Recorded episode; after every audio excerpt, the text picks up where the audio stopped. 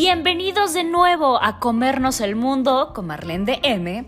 Yo soy Marlene del Moral y este es un podcast dirigido no solo a hombres o mujeres, sino a humanos. Y aquí hablaremos un mucho de todo con la intención de crear un mundo más amable, un espacio donde con la mejor vibra reflexionaremos sobre todo. Y así que a darle que la vida es un buffet. ¡Comenzamos!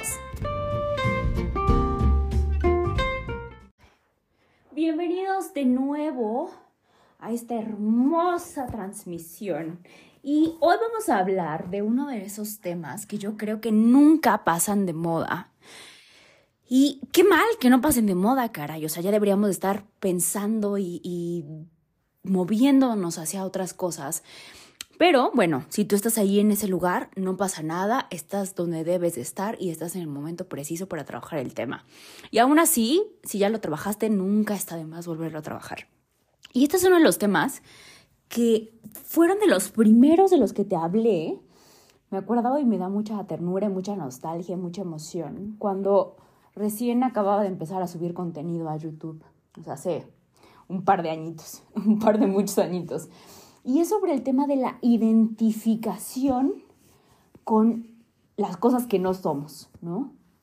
Identificarse quiere decir cuando tú, tú crees que eres algo. Y nosotros desde niños estamos acostumbrados a identificarnos con las cosas. La primera cosa con la que nos identificamos, que no es una no cosa, es nuestro nombre. Y te puedes o no identificar con él, y en diferentes niveles, y la primera pregunta acá es si tú sabes lo que significa tu nombre. Y en este caso, si eres como de mi generación, donde estaba súper de moda que nos pusieran nombres de telenovela, o sea, dos nombres, ¿no? Si tú conoces el significado de tus nombres. Y yo casi nunca te lo comparto, pero yo tengo igual dos nombres. Eh, Cintia y Marlene. Y estos dos nombres, perdón que me esté moqueando así, pero me dio una gripa terrible. Estoy grabando este podcast en invierno. Y en invierno te quiero decir el frío que está haciendo en mi casa, tu casa y aquí en Toluca. Pero bueno, em, entonces yo tengo estos dos nombres que quiero y amo mucho, pero que en diferente momento de mi vida me he identificado de diferente manera con ellos. Y que hoy en día estoy muy contenta, muy agradecida conmigo, con mi madre, que fue con quien me eligió estos nombres, porque me siento muy identificada y muy integrada con ambos, ambos nombres, ¿no? En algún momento, tal vez tú pudiste haber también tenido una cierta predilección por uno u otro de tus nombres, por una parte o el total de estas. Y hay todo un trabajo psicológico, emocional, espiritual, con la elección de este nombre. Y el primer trabajo para ti un poco eh, antes de que nos metamos de golpe con el tema de, este podcast, es que investigues, investiga de dónde viene tu nombre, cómo te lo eligieron, por qué te lo eligieron. ¿no? Ya hemos hablado un poquito de, de todo esto que tiene que ver con la elección del nombre propio, que ojalá fuera quien, tú quien lo elige, pero viene de algún lugar, ¿no? Viene de tal vez una herencia familiar, viene de una identificación con lo que se supone que tus padres esperaban de ti, tal vez con alguna persona que, que ya no está, que ellos querían, ¿no? Em, hay muchas personas que les parece buena idea, por favor no lo hagan papás, ponerle el nombre de, de, de algún otro miembro de la familia, ¿no? Del tío, del primo, del abuelo. Peor aún cuando este familiar ya está muerto em, o, o, murió de una forma muy trágica, ¿no? Entonces no hagan eso, por favor. Pero bueno, eh, si tú checas mis dos nombres, es una cosa hermosa y me encanta. Uno significa el sol, el otro significa la luna, ¿no? Tienen esos arquetipos hermosos. Uno es el fuego, el otro tiene elementos más fríos. Em, y bueno, hablan del fuego, para, para, eso te resumo todo. Ya, quien me conoce sabe que soy muy fuego. Y en esto primero que nos vamos identificando y en esas identificaciones que vamos teniendo a lo largo de la vida, la primera identificación que tenemos, repito, es el nombre, ¿no? Y en este nombre ya está implícito también nuestro sexo por lo general, ¿no? Hay nombres que son típicamente más masculinos, hay, sí también claro que hay nombres neutrales eh, o que pueden ser aplicados tanto para hombres, para mujeres, que son no binarios, qué hermosos nombres, ¿no? Pero pero por lo general ya está dada una connotación de eso. Y dentro de este ser hombre o mujer también hay toda una identificación de lo que corresponde o no el hecho de que te apropies de lo que significa en tu cultura, de lo que significa en tu familia, de lo que significa para tus padres ser hombre o mujer. Y al mismo tiempo hay todo un trabajo para esa desidentificación, ¿no? Es lo que llamamos en psicología, y seguro lo has escuchado en psicología de género, en, teorías feministas, una deconstrucción de, este, de, lo que significa, ¿no? De lo que te dijeron que significa, para que tú hagas tu propio significado, ¿no? Es decir, para que realmente te adueñes y te apropies de eso a tu propia y única manera. Y en esto de la primera identificación que viene, lo, tercero que se pone es tu apellido, tus apellidos. Y eso también es lo que hemos trabajado en otros momentos, lo que se conoce como la lealtad familiar, las lealtades familiares, ¿no? Que por el hecho de pertenecer o no a una familia, a veces dejamos de lado cosas o hacemos cosas que tal vez si estuvieras en alguna otra familia, si no fueras miembro de tu familia, no harías.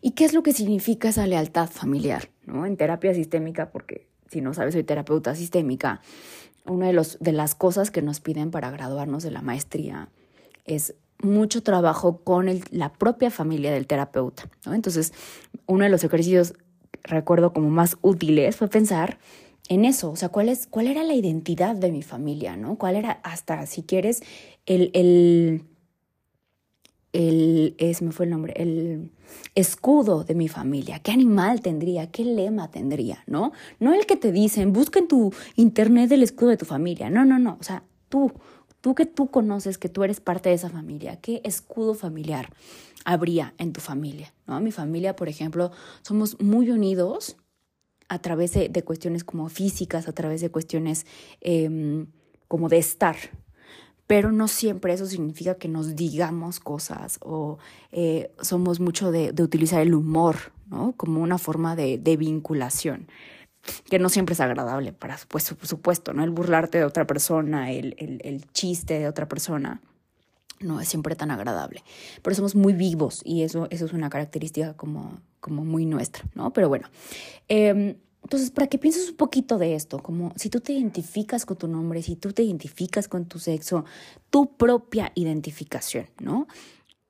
Y vamos a, ver a lo largo de este podcast cómo es muy diferente cuando tú haces un primer trabajo, cuando eres niño, niña, eh, y vas creciendo y luego en la adolescencia vuelves a reacomodar todo, ¿no? Y como adultos, de nuevo, este espacio, este podcast, siempre va con esa intención de que tú vuelvas a moverlo todo para que te vuelvas a apropiar y crear tus nuevos significados de lo que eso significa. Pero socialmente se nos dice y crecemos con esta fórmula que es, que es la fórmula estándar como externa y es el tú tienes que hacer cosas y tener cosas. Y tú eres lo que tienes, eres tus posesiones, ¿no? Eres el dinero que tienes en el banco, eres la ropa que usas, eres la forma en la que te ves, eres tu cuerpo, ¿no? ¿Cuánta ya hemos trabajado esto en, en, otros podcasts, hace un par de podcasts hablábamos de eso, de, del cuerpo al desnudo, pero yo siempre te he trabajado en, en varios contenidos, que no eres tu cuerpo, tienes un cuerpo, tienes un cuerpo como medio de transporte. Y claro que lo amamos y lo queremos y lo respetamos y lo honramos como ese medio de transporte, pero no eres un cuerpo. ¿no? no eres un cuerpo ni eres una forma de ese cuerpo, ¿no? No eres delgado, no eres más ni mejor por ser más alto o más chaparrito, ni por tener el miembro más grande o más chiquito, ni por tener boobies del tamaño de las pelotas. Todo eso son solo formas estándares que van cambiando, que van siendo modificadas dependiendo del contexto histórico y que se les va dando diferente atribución, ¿no?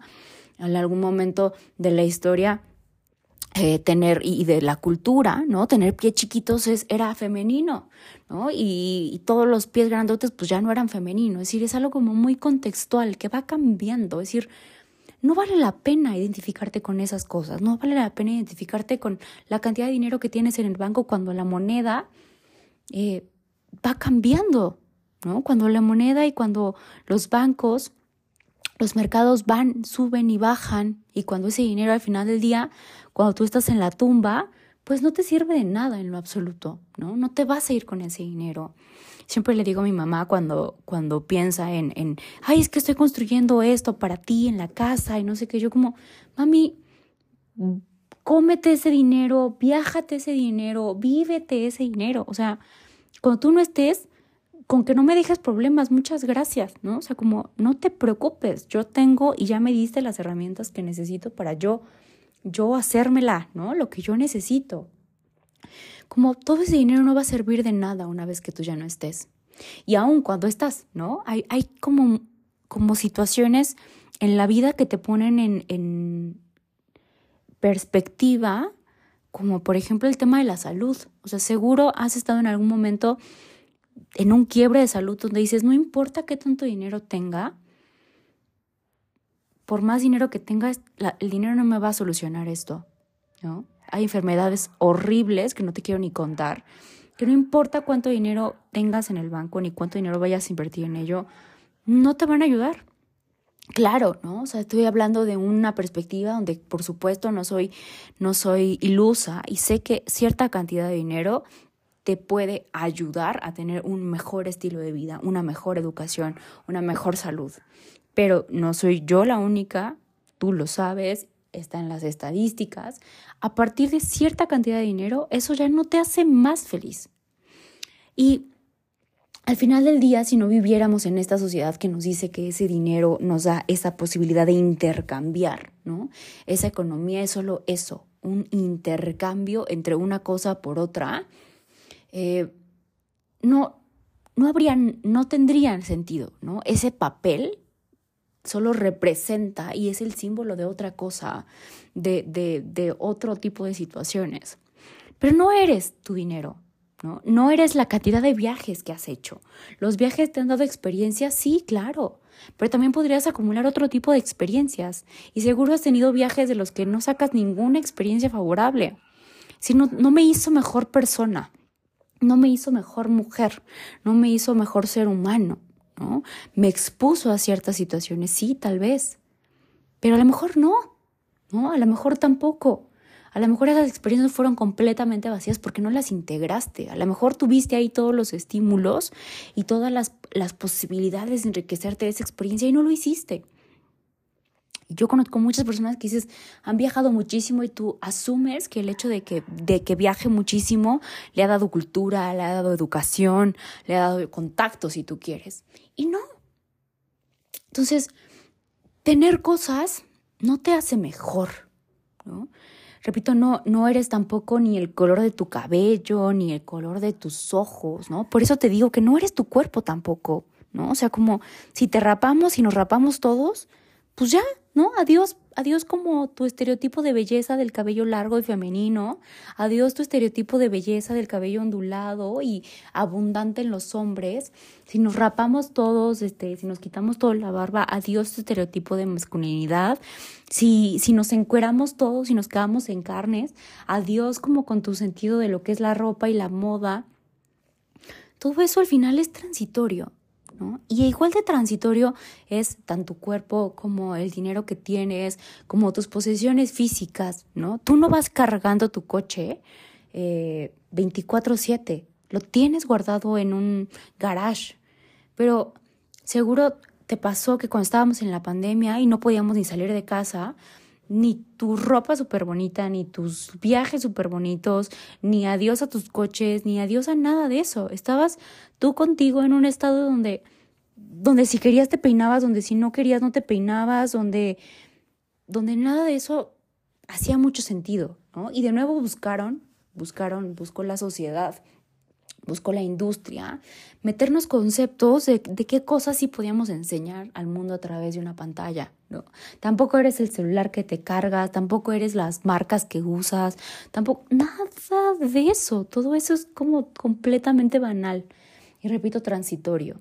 Y en otra de las cosas que son completamente transitorias es tu trabajo o lo que haces. Y en eso te hablaba, sobre todo en, en, este primer video que te cuento que hice en su momento en el canal de YouTube, de muchas personas que se identifican con lo que hacen, ¿no?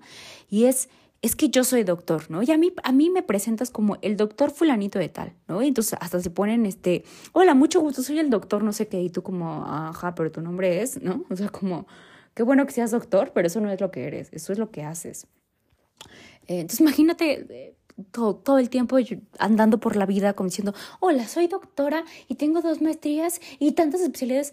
Gracias, tampoco eres tus títulos, ¿no? O sea, no es como un título de nobleza. Cállate, a nadie le interesa, ¿no? Em, y repito, esto es como, donde yo más lo he escuchado es en, en, en eso, en el doctor, ¿no? Ya sabemos que la personalidad de los doctores, especialmente la de los cirujanos, tiende a ser mucho más narcisista, no es una, no es una generalidad, ni, ni estamos como queriendo empaquetar a todos, es muy común, pero así como eso, seguro tú conoces a alguien más, que soy el abogado, o soy el licenciado, o soy el ingeniero, ¿no? y se compran el título de una carrera que estudiaron por la que pagaron, por la que ni pagaron, ¿no? Por la que pagaron sus papás, o por la que estudiaron en gobierno. Pero se la creen, ¿no? O sea, se la creen para bien y se la creen para mal. Em, se, se adueñan de eso como, repito, es una identificación como, como si eso fuera lo único que son, ¿no? Y entonces el problema no solo es en la forma en la que se presentan, que queda cae gordísimo, pero pues te lo sorpas, te lo aguantas, sino sobre todo cuando se van a jubilar. Son esas típicas personas que el día que se jubilan y dejan de ser, entre comillas, eso que, que estaban haciendo, ya no saben quiénes son. Porque se identificaron tanto, no solamente en la cuestión de, del hábitus, famoso hábitus, ¿no? De la habituación, de el hacer, sino que eso eran. Y claro que por supuesto que es cierto que elegimos nuestras profesiones de acuerdo a nuestros ciertos rasgos de personalidad, a ciertas cosas que están ahí ya de nosotros, a ciertas herramientas, a ciertos talentos. Pero eso no es lo que somos, ¿no? Eso es lo que nosotros en esta humanidad, en este en esta concepción de la vida tenemos de acuerdo a lo que se hizo, ¿no? En algún otro momento, en alguna otra realidad, los médicos no se llaman médicos y no se dedican a eso, y entonces podría ser cualquier otra cosa, yo siempre digo que, que yo no soy psicóloga, yo hago psicología, pero me identifico con el ser psicóloga no porque sea un título que utilice para alguien más. O sea, yo lo haría porque a mí me llena, yo pagaría todos los días. Porque para mí la psicología no es una forma de hacer las cosas, sino es una forma de ver y entender el mundo. Para mí es, es, literalmente un un tipo de pensamiento, un estado mental en el que vivo y habito constantemente, ¿no? Em, y a lo mejor tú lo vives así, qué bueno, ¿no? Y, repito, tampoco esta, este exponerte, el que te identifiques con lo que eres, es del todo malo, ¿no? Es útil hasta cierto sentido, ¿no? Que te, que te pongas la playera, la camiseta de, de ciertas cosas que hacemos, pero que al final del día tú tengas muy claro que tampoco eres eso, ¿no? Que si en algún momento te incapacitaras por alguna cuestión y no pudieras hacer lo que normalmente has hecho hasta ahora, eso no, no te quitaría lo que sí eres. Y lo que sí eres es tu esencia. Y probablemente, y el tema en particular acá, es por creer que eres todas estas cosas que te dijeron afuera que eras, tus cosas, tu, tu tu sexo, tu cuerpo, tus posesiones, tus títulos, tu trabajo, tu, grado, ¿no? O sea, yo no soy la mamá tampoco, ¿no? No, no, no soy mamá y eso es todo lo que hago. Em, no, no, soy hija y eso es todo lo que hago. Es uno de los muchos roles, de los muchos papeles que puedo interpretar en la vida. No es lo que soy. No soy la abuelita tampoco. Em, ¿Qué si eres? Esa es la pregunta acá. ¿Qué si eres? Si te quitas todas esas capas, todos esos roles, ¿qué es lo que queda? ¿Qué es lo que se repite en todos, en todos esos? Y esa es tu esencia, esa es la que te invito a que te cuestiones ahora. ¿Cuál es tu esencia? Esa que se filtra en todo lo que haces. Para mí es muy fácil y es, es ese, ese fuego del que te hablo constantemente que se siente en todas las cosas que hago. Y ese fuego es solamente como una cuestión simbólica que lo representa, ¿no? Eh, pero está ahí. Es ¿Qué es la esencia de ti? ¿Cuál es la esencia de Marlene? ¿Cuál es la esencia de Cintia? ¿Cuál es la esencia de lo que tú eres? Ahí está tu potencial. Ahí está de verdad tu riqueza. Para que el día que si no lo quiera el universo, te, te amputan una pierna, te amputan un brazo, te cortan, te cambian en una sociedad donde ahora las cosas importantes y los valores importantes son otros, que tú no dejes de ser tú mismo. Y hay muchas cosas que en la vida van a ser transitorias. Y es como siempre te digo, tú vas a estar cambiando todo el tiempo. Y, y eso no significa que seas falso. Significa que eres muchas cosas, que va a haber muchos aspectos de ti que van a estar que, son transitorios, que son estados de ser, pero tu esencia permanece. Así que esta de nuevo es una invitación para que te dejes de colmar de objetivos, de ideales, de cosas, de títulos por lograr, de cosas desde el ego de conseguir, de, de formas que te dice la vida socialmente establecida allá afuera que tienes que hacer. Casarte, tener hijos, tener no sé cuánto dinero, hacer no sé cuántos viajes, tener tantas marcas, ropas, todas esas cosas no eres, Y no pasa nada si no las tienes, te lo juro, te juro que no vales por eso. No está tu esencia, ni tu valor, ni tu, tu, tu brillo en ninguna de esas cosas. Tu brillo, tu luz está en ser tu esencia. Eso. Ojalá te permitas este año en este momento cuestionarte de eso que sí eres, que lo potencialices a través de las cosas que haces, a través de las cosas que tienes, y que eso te va a permitir hacer muchas cosas. Si quieres tener cosas, si quieres hacer cosas, sí, pero desde tu esencia, desde tu luz, desde tu punto de origen. Ahí, alineado con tu ser. No en el hacer, no en el tener, que repito, es esta fórmula que nos venden de afuera. Hacer, tener, ser. Entonces yo tengo que hacer cosas para tener cosas y entonces voy a ser feliz y entonces voy a ser pleno y entonces voy a estar realizado. No, no, no, no, no, no. Tú eres esencia, eres potencial y entonces puedes hacer cosas y puedes tener cosas si quieres, si quieres. Esa es, la, esa es la elección a la que te invito, como que recuerdes que todo eso es solamente eso, la libertad de, de eso, de hacer, de tener cosas. Tienes toda la libertad, no, no es una obligación. Vuelte a la fórmula, vas a ver la libertad que te otorga. Y recuerda seguirnos en nuestras redes oficiales en Instagram, arroba marlendm, así como está escrito aquí, arroba marlen.dm, arroba haz luz en el mundo, en Facebook igual y en YouTube igual. Que tengas un hermoso, hermoso día y no te pierdas nuestro siguiente episodio que estará increíble. Y recuerda que en Instagram tenemos todas las semanas los retos de la semana y cada día tiene un hashtag diferente, así que no te lo pierdas. Checa las historias que ahí es donde pasa lo verdaderamente bueno. ¡A comernos el mundo!